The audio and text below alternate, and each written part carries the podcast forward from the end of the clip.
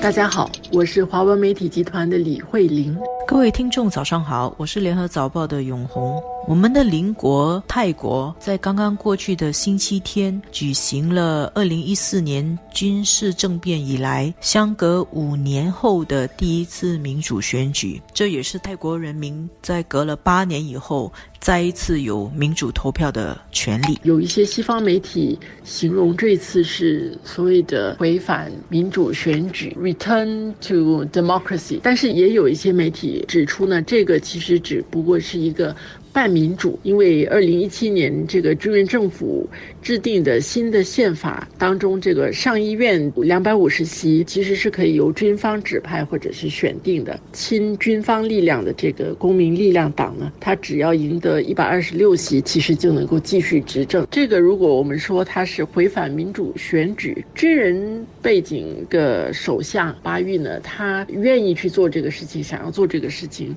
他其实也是希望自己。己的这个首相，他的这个政权啊，能够合法化。他们希望这么做，或许也可以看成是要跟西方修补这个关系。泰国跟各方的关系一直都是很不错。那这几年其实跟中国的关系尤其是很近的，但是因为它并不是经过民主程序，呃，民主选举选出来，这个军人政府被看成是这个干政。那跟很多我们熟悉的国家和地区不一样，泰国的选举不会在投票当天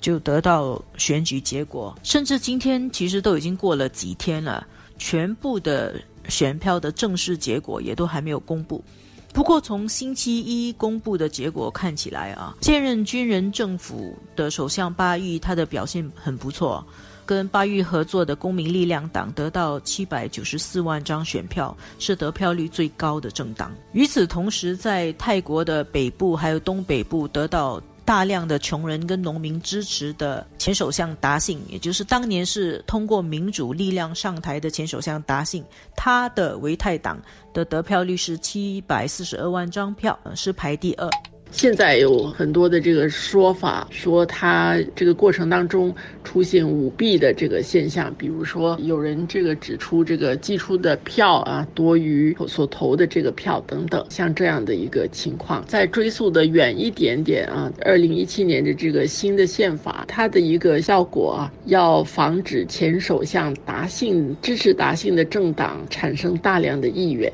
因为有这样的一种选举的规定啊，使到。这个传统的大党啊，对他们是不利的。根据未来前进党领袖塔纳通在选后接受访问的时候，他的分析啊，这一次的这个结果，他觉得其实是因为这个选举规定打破了过去的这种两党制。是不是接下来再往下看以后，如果不是在修改宪法的话，从此就是政治选举制度选出来，是不是他会是一个赢得的大的党，然后跟很多。中小政党要进行这个合作。如果平心静气的去看那个投票的结果，这次支持巴育的政党公民力量党表现最好。这个结果出乎了许多观察人士的意料，许多人以为达信的维泰党会大幅领先，结果不是，呃，甚至支持巴育的政党在票数上还有一点小幅领先。当然，泰国现在有很多声音质疑这个选举结果造假。